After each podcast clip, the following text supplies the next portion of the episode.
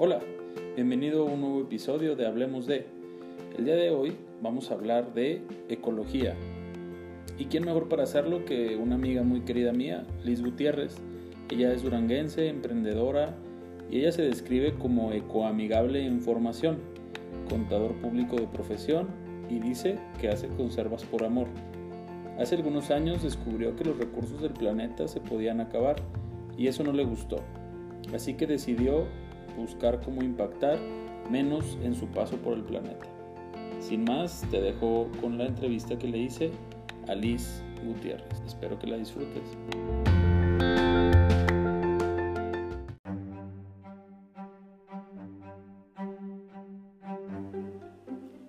Bien, pues muchas gracias Liz por acompañarnos el día de hoy con este tema tan interesante que es el medio ambiente, cuidados, etc. etc. ¿Cómo estás? Bien, gracias. Gracias a ti por la invitación, Alex. pues no hay nada que agradecer. Eh, empezamos pues a platicar. Platícanos un poquito, eh, hablábamos en una conversación previa tú y yo sobre los plásticos de un solo uso. ¿Qué son los plásticos de un solo uso?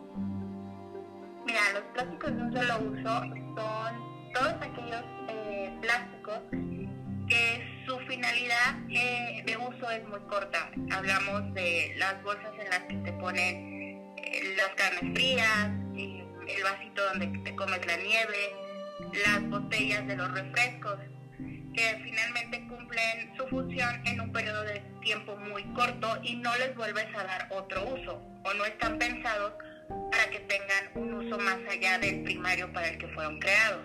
Ok, entonces hablamos de que los desechables, por así decirlo, la cuchara, el plato. Ok, ok. ¿Y por qué deberíamos de evitar utilizar este tipo de... Si son tan cómodos, la verdad, el, plato desechable, la cuchara, el tenedor desechable, ¿por qué los tendríamos que dejar de usar?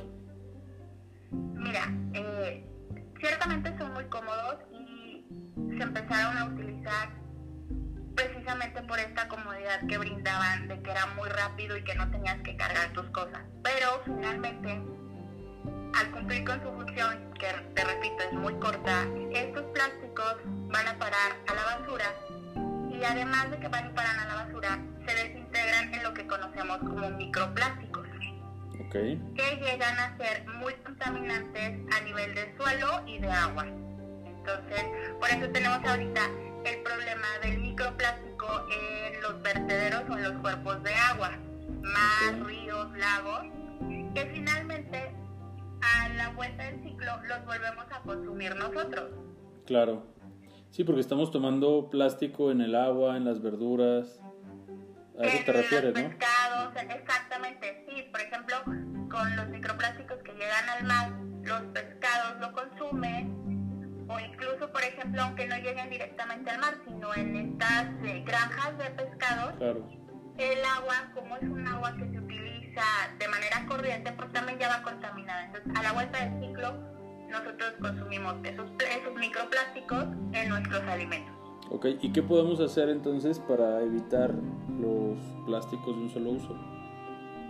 Pues ahora sí que volver de retroceder un poquito en el tiempo y acordarnos, por ejemplo, de los hábitos que tenían nuestros abuelos o incluso nuestros bisabuelos, que buscaban que todo lo que llegara a su mesa fuera como lo más eh, natural posible o que no estuviera tan empaquetado. Eh, no sé, cargar tu termo, incluso por ejemplo para eh, el súper, cuando te pones tu jamón o tus carnes, eh, pescados y eso cargan tu propio, tus propios recipientes. Sí, se, sí, se puede, o sea, sí puedo llevar yo mi, mi, un topper, por así decirlo, y que me pongan ahí el jamón o, el tocino que voy a comprar en, la, en, carnes frías, ¿sí se puede eso? Claro, ahorita una de las ventajas de las muchas campañas que se han hecho del proceso de concientización perdón, en el que estamos, es que ahorita ya hay más apertura para este tipo de cosas. Hace años esto era muy imposible, incluso hace dos años todavía había muchos lugares donde te negaban el ponértelo en tus, recipientes. Pero yo te puedo decir, por ejemplo, yo que así hago mis compras, me han puesto el jamón y las salchichas en Walmart, en Chedraui, en el super y en Ley. que son así las tiendas muy locales. Entonces, este es un movimiento ya muy a nivel nacional y ya en muchos lados, en cadenas de supermercados, ya te aceptan que tú llegues con tus recipientes.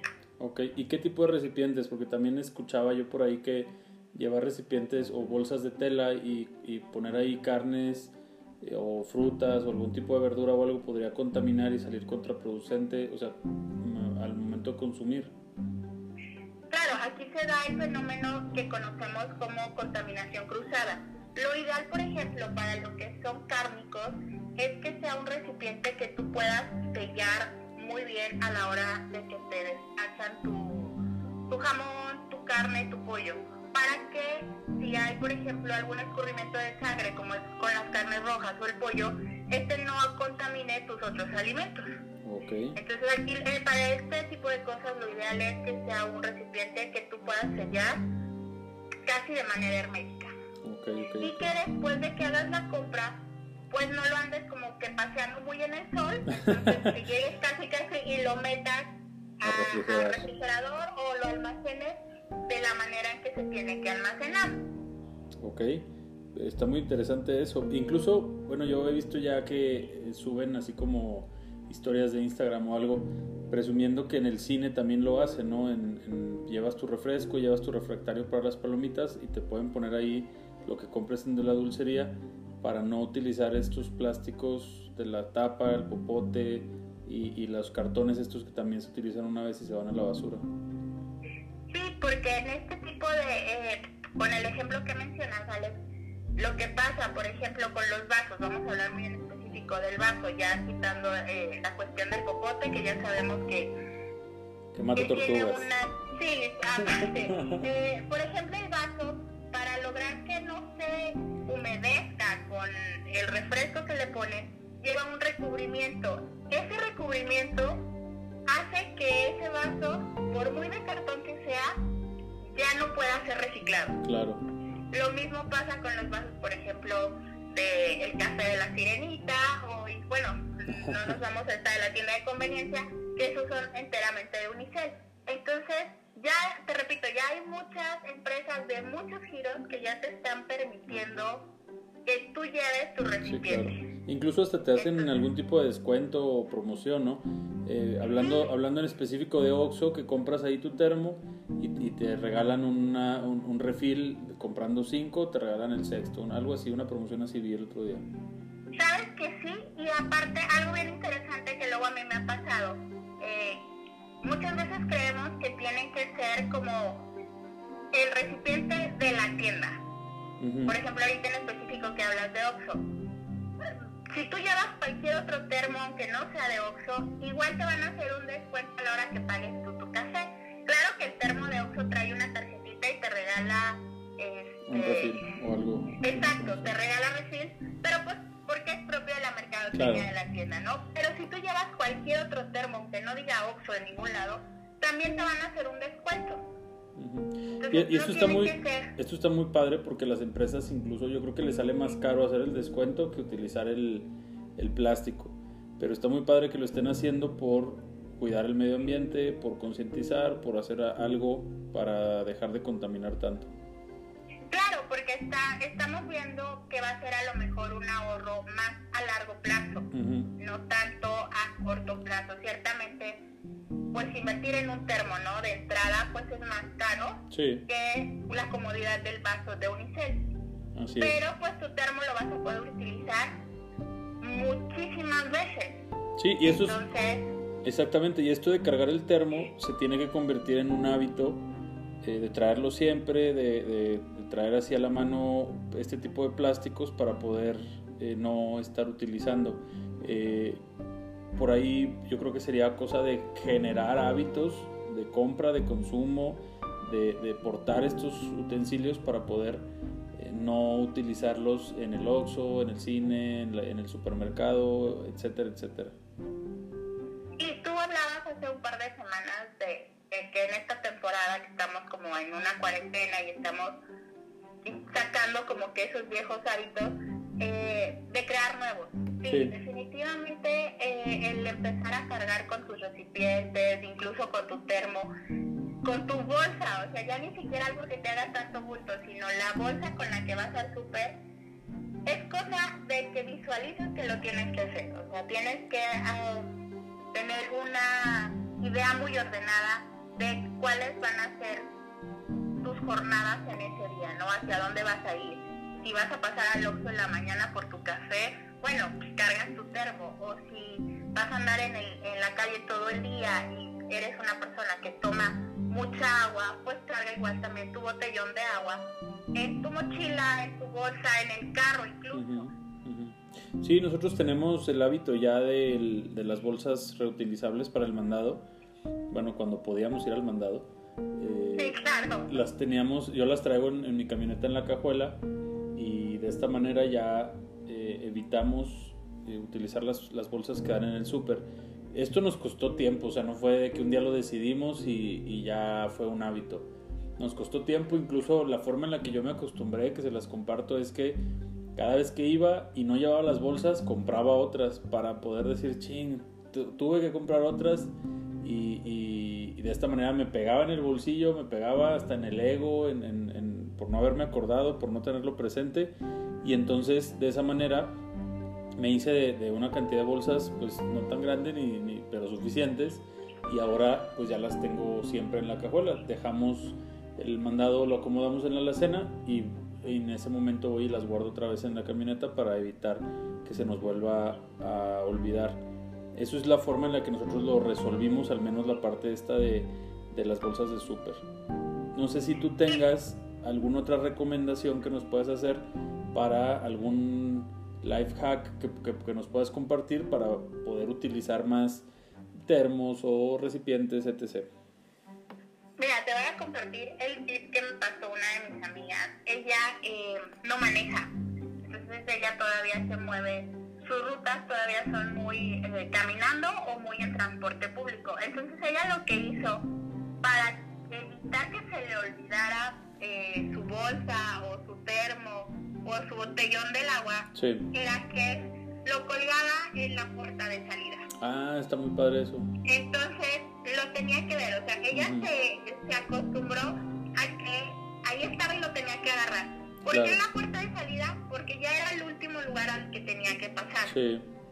Entonces, porque luego decimos, bueno, lo voy a poner en, aquí a un ladito de la alacena y resulta que a la hora que sales ya ni siquiera entraste en la cocina, entonces se te olvidaron las bolsas, se te olvidó el termo. Lo que mi amiga hizo, que a ella le funcionó súper bien, fue eso, lo ponía en la puerta. Su bolsa, adentro de su bolsa ponía su termo y ponía su botella eh, para el agua.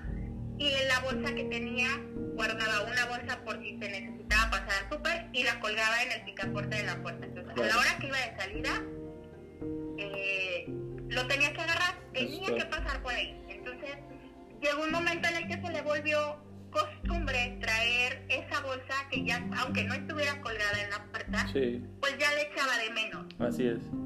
Sí, está súper padre esa técnica. Yo creo que es algo que podemos utilizar. Incluso si tú tienes coche y te, te mueves en coche, pues a lo mejor dejar esa bolsita eh, y las llaves meterlas ahí para que no te puedas ir sin tus llaves y sin tu bolsa, ¿no?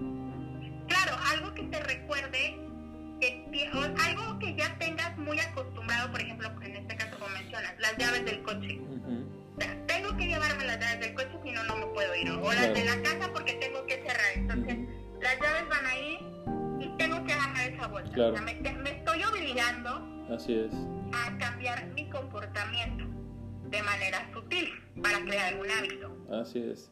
Sí, y, y este hábito también eh, es acrecentarlo hasta los hábitos de compra, de consumo, yo creo que también, ¿no? O sea, el, el, comprar cosas a granel, el comprar cosas que no vengan empaquetadas, o sea, es complicado, pero, pero ¿qué nos puedes hablar de, de cómo realizarlo los que tenemos a lo mejor la intención de empezar a generar menos basura?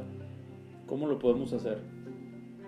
Mira, les voy a compartir algo que a mí me funcionó y que hasta la fecha todavía aplico aquí en mi casa que cuando hago la compra o cuando voy a hacer, por ejemplo, el súper o el mandado, hago una lista de todo lo que tengo que comprar.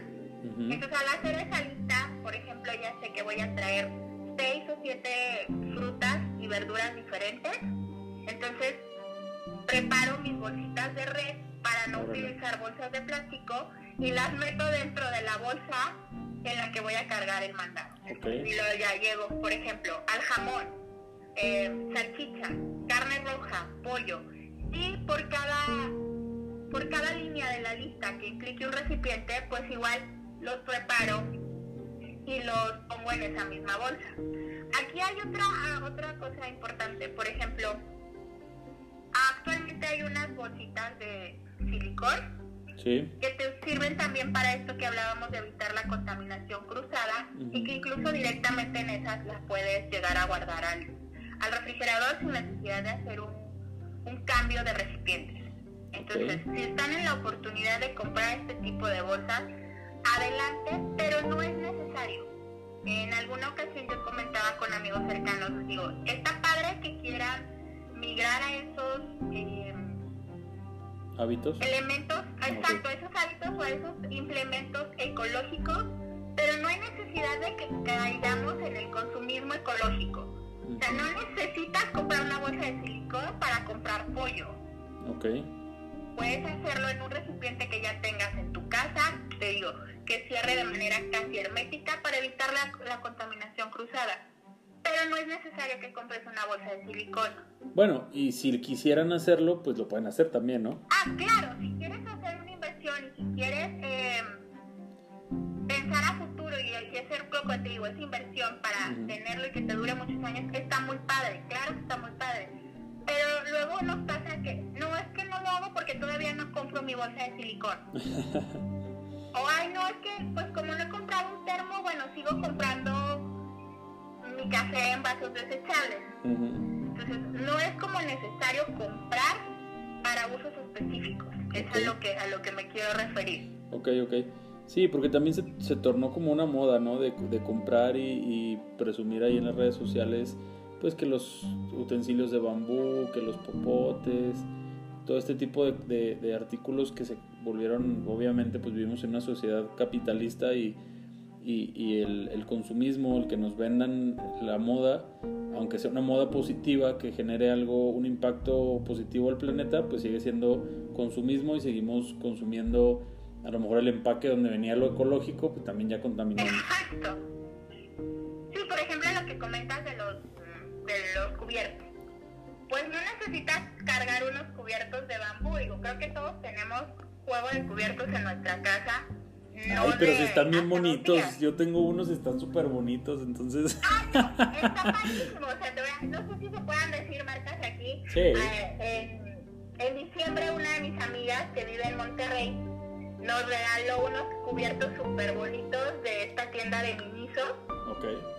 Y está padrísimo. Trae una cuchara y trae un tenedor y trae palillos, hasta palillos eh, para comer comida china o sushi. Entonces está muy padre, claro que está muy padre, pero pues yo ya cargaba mis cubiertos antes de eso. O sea, sí están muy padres los cubiertos de bambú y algunos traen unos estuches muy monos para que los traigas en el carro o en tu bolsa. Pero es lo que te comentaba ahorita. Si los quieres comprar y si los puedes comprar, está padre, pero en lo que llegas a hacer esa compra, carga un juego de cubiertos de los que tienes en tu casa. Ok, esto, esto sería lo básico, ¿no? O sea, lo que todos podríamos hacer, lo que está al alcance de todos, lo que no requiere una capacitación o un estudio o un aprendizaje más profundo. Pero también, también es solamente cambiar hábitos. Ahora, también podemos hablar ya algo más específico, más elaborado, que es eh, qué hacer con la basura, con lo que ya estamos generando, con los residuos también ahí hay algo que hacer, ¿no? Totalmente. Mira, a mí me ha pasado que luego me dicen, no, pero es que yo no voy a porque el camión la así. O sea, no esa, esa, era, esa era la pregunta que seguía, o sea, ¿de qué me sirve separar la basura si entonces el camión va y revuelve todo? Y los he visto, o sea, no, nadie me lo ha platicado.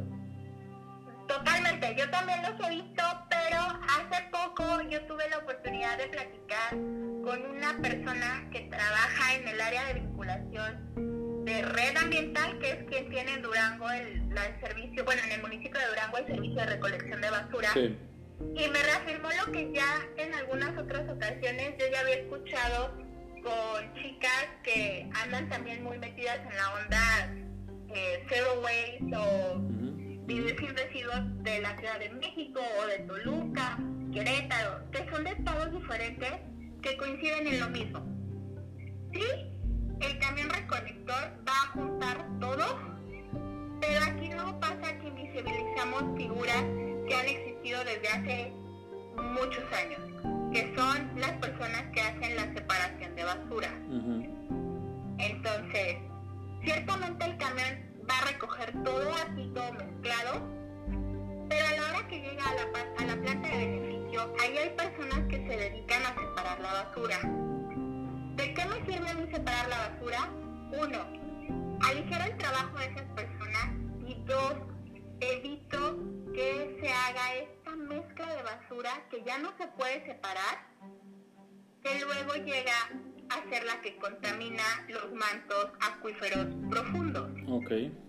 Entonces, Entonces, puedo separar a lo mejor en grandes grupos. ok, ¿cuáles grupos? Esa era la pregunta que te quería hacer. ¿Cómo, lo, cómo la separo?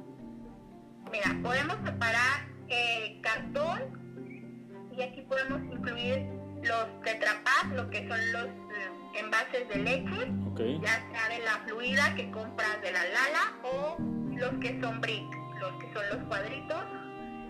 Antes de antes de echarlos a la basura, les quitamos la tapita si estamos haciendo recolección para eh, cualquiera sí, sí, para los del cáncer. que tenga, exacto, que tenga eh, beneficios para los niños del cáncer. Y aplastamos nuestro brick y puede ir junto con la basura de la cocina. Lo que sí, no mezclemos en la basura de la cocina, por ejemplo, específicamente, desechos, eh, desechos orgánicos y residuos como el aceite. Ok. A ver, entonces, en mi cocina tengo que tener cuántos botes de basura. En tu cocina preferen así los más básicos, dos. Dos, que son el de residuos de- orgánicos, residuos orgánicos y residuos sólidos, que son... van a ser los botes de leche, Ok, pap- las servilletas. Y los empaques o lo que deseches de todas las demás compras. ok, empaques. Pero sí, envolturas. exacto, pero sí los residuos orgánicos que vayan en uno, en una sola Ajá. bolsa, aparte. así es. Ok, ok. Eh, yo creo que eso sería lo más elemental, ¿sí? Ya si tienen alguna duda sobre lo que estuvimos platicando, qué, qué más puedo hacer por el planeta, cómo hacer una composta, todo eso nos lo puedes platicar eh, en- ya en lo personal. Sí, claro que sí. Este, eh, les dejo mis redes sociales en mi. Luego comparto eh, tips de composta, comparto de separación de basura. Ok, Entonces me pueden seguir en mi Instagram, Liz GTZ Serrano con S y doble R. perfecto. Ahí en mis historias, ahí luego les pongo datos eh, de los tipos de plástico, de cómo separar basura, de cómo hacer composta. Ujú. Ok, Ahí- y, ahí me y-. y también me, tienes un negocio que también va muy de la mano con esto, este tema ecológico, que platícanos un poquito de eso. Bueno, sí, yo eh, tengo un negocio, me dedico a hacer conservas artesanales y en mi negocio estamos buscando volver a lo tradicional, a lo que no lleva conservadores, a lo que no lleva colorantes y estamos buscando que la mayoría de nuestros empaques sean ecoamigables. Eh, se envasan mayormente en vidrio lo que me permite en una campaña muy, muy local recuperar esos envases y darles otro uso. Ok, Entonces estamos, estamos trabajando en esto para que el impacto que generamos sea lo menos negativo posible. o sea que si yo te compro, puedo llevar mi envase y tú me regresas otro ya lleno y así hacemos una especie de intercambio. Así es. Hay, hay productos que me permiten hacer esa dinámica justo como la acabas de describir, o hay otros que te entrego yo, que por ejemplo, eh, mis mermeladas y mis duraznos llevan un proceso de sellado al vacío. Entonces obviamente pues no me puedes dar tú un envase para yo llenártelo, pero te puedo dar yo el envase que ya tengo hielo Sí. y consumes tu producto y me lo vuelve, y nos volvemos a ver y me vuelves a consumir y me regresas ese, ese frasco y yo te hago un descuento en tu compra. Órale, está súper bien. Es como te recompro el envase, vamos. Ok. ¿Y, ¿Y cómo se llama tu negocio? ¿En dónde te pueden localizar para poderte hacer pedidos de la granola que está deliciosa? Ay, muchas gracias. Eh, mi negocio se llama Turab, Conservas Artesanales, y nos encuentran en Instagram y en Facebook, así, Turab, Durango, Turab DGO, en los dos, eh, las dos redes sociales. Perfecto. Surtimos pedidos a domicilio, entonces ahorita con esta, con esta situación que estamos viviendo de la cuarentena, pues es una, es más cómodo. Perfecto. No, muy bien. Entonces, pues nada más me queda agradecerte, Liz, recomendarles a todos que la sigan en redes sociales, que consuman local, que consuman productos que estén envasados en envases ecológicos para ayudar un poquito al medio ambiente. Súper interesante la plática, como siempre un gusto hablar contigo, Liz, muchísimas gracias. Gracias a ti, Alex, por la invitación y seguimos a las órdenes. Perfecto, hasta luego, bye. Bye.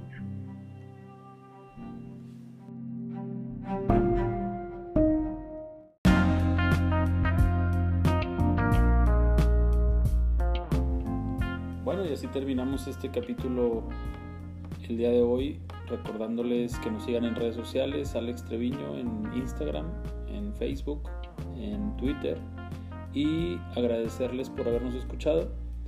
Si estás escuchando esto en Spotify, te damos la noticia que ya estamos también en Apple Podcast. Muchísimas gracias a todos, cada vez somos más y estoy muy muy contento por la respuesta que hemos tenido. Te repito, síguenos en redes sociales, compártenos, etiquétanos y estamos en contacto. Adiós.